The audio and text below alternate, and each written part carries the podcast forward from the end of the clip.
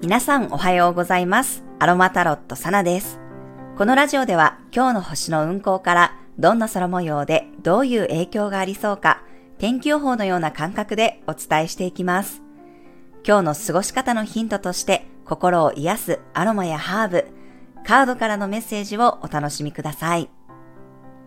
はい、今日は2月16日の金曜日です。月は大牛座エリアに滞在しています。今日の月はですね、天王星と重なって、水亀座の水星と90度の葛藤の角度を作ります。そして夜に向けてね、だんだん水亀座の太陽とも90度になって、日付が変わってね、17日になった瞬間に、大牛座上限の月を迎えます。まあ、今日はね、一番は月と天王星が重なるということで、お金や持ち物、あとは価値観や体への変化ですね。そこにメッセージが届く感じです。まあ、自分の価値観が変わっていることに気づいたり、持ち物をね、変えたくなったり、あとは体の変化を感じることもありそうです。まあ、お牛座の月なので、自分の体型の変化とかね、体調の変化とか、体質が変わったとか、なんかそういう変化をね、実感することがあるかなと思います。まあ私の場合だと、ちょっとね、あの意外だなって思ったのが、ここ数日本当にね、外が暖かいんですよ。ただ、まだね、花粉症の症状が出てないんですね。あの、引っ越してきて、まあ、森ね、あの、すぐ裏が林だったりとか、家の目の前にね、杉の木があるので、あの、まあ、こ今年は花粉症結構覚悟をしてたんですけど、なんかここね、雨が多いせいか、まだ花粉の症状が出ていなくて、ちょっとね、あれってなってますね。うん、いつもだったらとっくに出ていそうなもんなんですけど、今年は症状が出てないぞって思ってます。まあ楽でいいんですけどね。まああとは、例えば、その年齢的なものをね、より実感することがあったりとか、今までは平気だったのに、もう無理ができないんだなとかね、そういうことをね、感じることもありそうですね。変化を起こすか、変化に気づくか。まあ、もしくは、水亀座の水星と90度の葛藤の角度ではあるんですけど、水星が入っているその水亀座っていうのは、支配星が天王星なので、ちょっとね、いつもとは思いつかないようなアイディアがこう湧いてくる、思いつくなんてこともあるかもしれません。まあ、未来志向な水亀座の水星なので、新しいことをね、思いつく一方で、やっぱりこの大牛座的な価値観とか感情がね、ちょっとこう、なんていうのかな、横槍を入れてくるというか、邪魔になってしまうような感覚があるのかもしれませんね。もう変わらなきゃいけないって思ってたり、変わりたいって思ってる。でも、今までの常識とか価値観がブロックになっていて、そこと向き合うような流れも来るのかもしれません。まあ明日がね、上限の月になるんですけど、そのチャートを見ていても、なんかこう人の心が踊る感覚とかね、ワクワクする気持ちとか、心地いいかどうかとか、そういうお牛座の五感的な反応を見ることがね、大事になりそうなので、ぜひ今日、明日とね、自分の体感を大事にしていただきたいと思います。なので今日は自分のね、感覚と向き合えるように、フランキンセンスやミルラの香りがおすすめです。香りのいいね、ローズとかフルーツフレーバーのハーブティーを飲むことで、まあ、リラックスしてね、緩んだところに自分の本音がこう、ふっとね、湧き上がってくることもありそうです。はい、では続きまして2月16日のカードからのメッセージもらっていきます。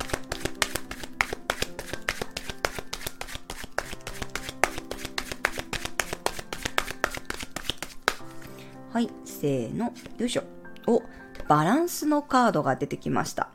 ジャスティス、正義のカードですね。まあ、ただこのサイキックタロットオラクルカードではバランスというカードになります。これはですね、天使の目の前に、まあ、4つのエレメント、まあ、道具が並んでるんですけど、なんか今持っているものをやっぱり調整しなさいよっていうメッセージとして私は受け取りました。うん、なんか一回自分の持ち物を整理してごらんってことを言ってますね。なんかそのアイテムの入れ替え時なのかもしれません。先ほどもお伝えしたように、水亀座っていうのはやっぱり革新的なエネルギーなんですよね。未来に向かってこうアップデートしていくような期間になるので、なんかそのために今自分が持っているアイテムをなんかこうちょうどね、なんか入れ直す、入れ替え直す時なのかもしれません。なんかこうゲームとかでも、例えばあそこの面をクリアするためにはこのアイテムを持っていった方がいいみたいなのってあるじゃないですか。なんかそういう風に新しいこの時代にやっぱり向かう流れの今ね、今の持ち物とこれから使う持ち物が変わってくるっていう人がいるんじゃないかなって思いました。その持ち物が人によっては、その価値観だったりね、なんか持ち物だったりとか感情だったりいろいろあると思うんですけど、なんかそういう自分の今のそのコマみたいなものをちょっと整理してみるといいよ。あとは客観的に見てみるといいよってこともね、伝えるかな、伝えていると思いましたので、はい、ぜひ参考になさってください。では続きまして今日のトークテーマに入っていきます。今日のトークテーマはですね、星読みができるようになるにはということでお話ししていきたいと思います。なんか最近セッションでもね、どうやったらサナさんみたいに星読みができるんですかって聞かれることがすごく多いんですね。で、これはですね、私、あのメンバーシップの方でももう本当に口を酸っぱくしてお伝えしているのが、もう一番基本ね、最初に何するかって言ったら、やっぱりこの先生術のあの柱みたいになってくる10点対12サイン、まあ、12星座のことですね。そして12ハウスを理解するところから始まります。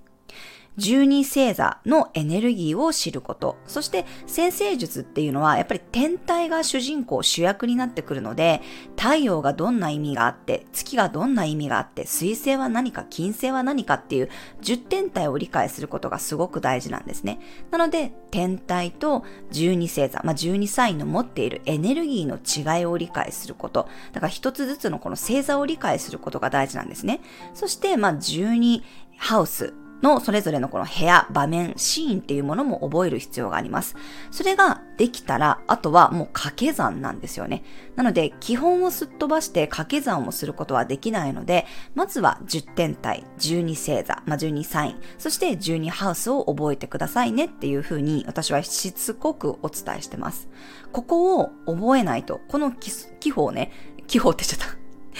基本と基礎が一緒になっちゃった。この基本がまずできてないと、やっぱり掛け算をすることは、難しいです。なのでそこを覚えるのが大前提ですね。で、その覚え方っていうのは、まあ、人それぞれ、ね、本で覚えるっていう人もいれば、何か講座を受けるとかね、YouTube を見て覚えるっていう方もね、あの、それぞれいらっしゃいます。覚え方は何でもいいんですけどね、この違いを理解するっていうことがまず大事になってきます。で、あとはですね、この星読みって正解も不正解もないんですよね。例えば、私今日は、その月が大牛座に入っていて、天皇星と関わるので、まあ何か変化を感じたり、変化させることがあるかもしれませんよって言ったのは、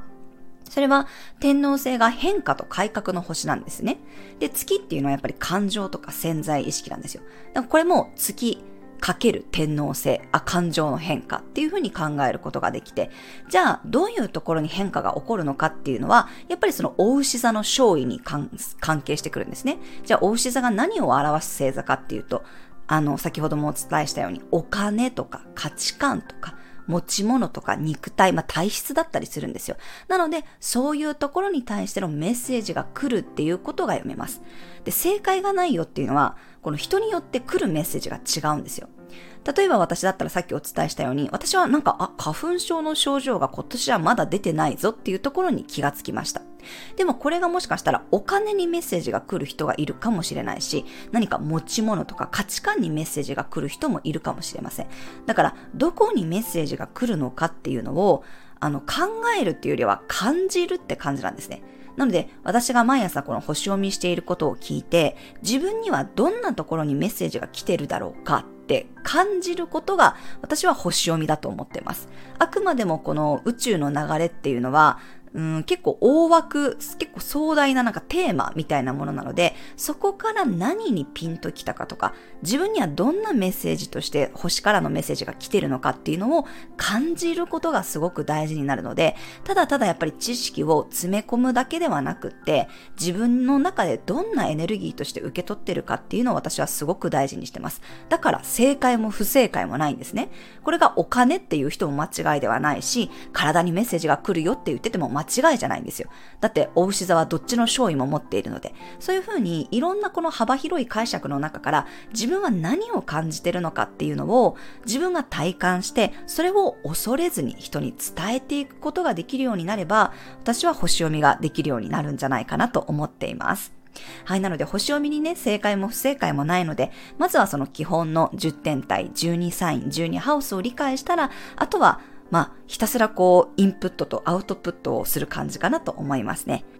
先生術って難しいってね、言われる方すごく多いんですけど、難しいというよりは、なんだろうな、その、やっぱり基本を抑えないと、テンパってしまう。その割り算ができないのはやっぱり掛け算が理解できていないからっていうのがあったりするんですよね。なので基本を押さえつつ、あとはやっぱり正解を探さないってことも大事なんじゃないかなと思いますね。うん、やっぱり人ってどうしても合ってるか間違ってるかっていうところで考えがちなんですよね。これはタロットもそうです。タロットもオラクルカードも先生術も合ってるかどうかじゃないんですよ。自分が何を感じてるかどうかなんですね。で、私の日々のこの発信を聞いてくださってってる方はおそらく私の感じてることと体感が似てるはずなんですよ。だから私のセッションに来てくださると、あ、なんかサナさんに言われたことはこうスッと入ってきますっていうのはおそらく感じ取ってるものが似てるからなんですよね。なのでこうやって自分で私はこういうふうに星のメッセージを受け取って感じてるよってことを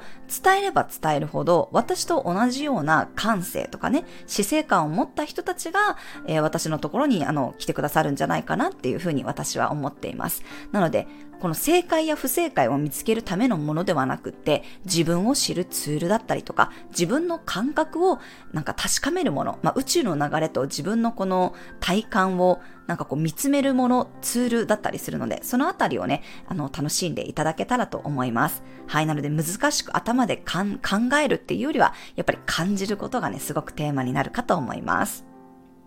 はい、以上が今日のトークテーマでした。では最後に12星座別の運勢をお伝えしていきます。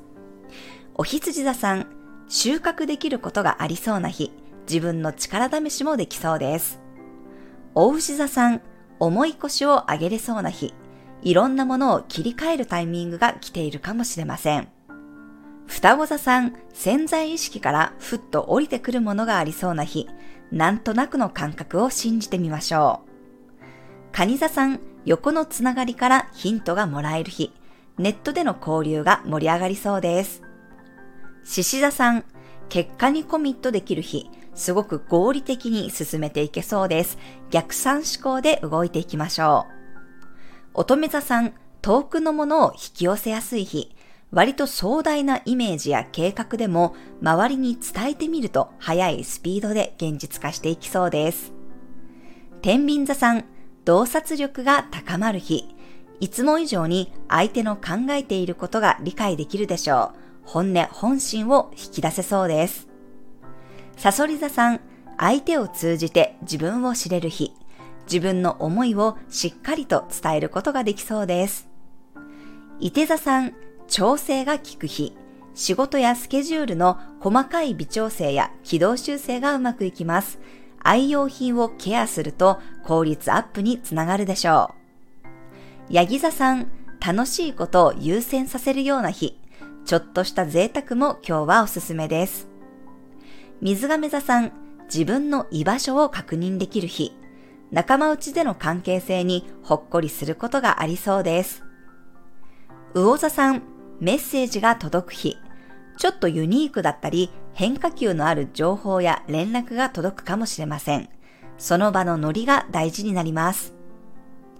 はい、以上が12星座別のメッセージとなります。それでは皆さん素敵な一日をお過ごしください。お出かけの方は気をつけていってらっしゃい。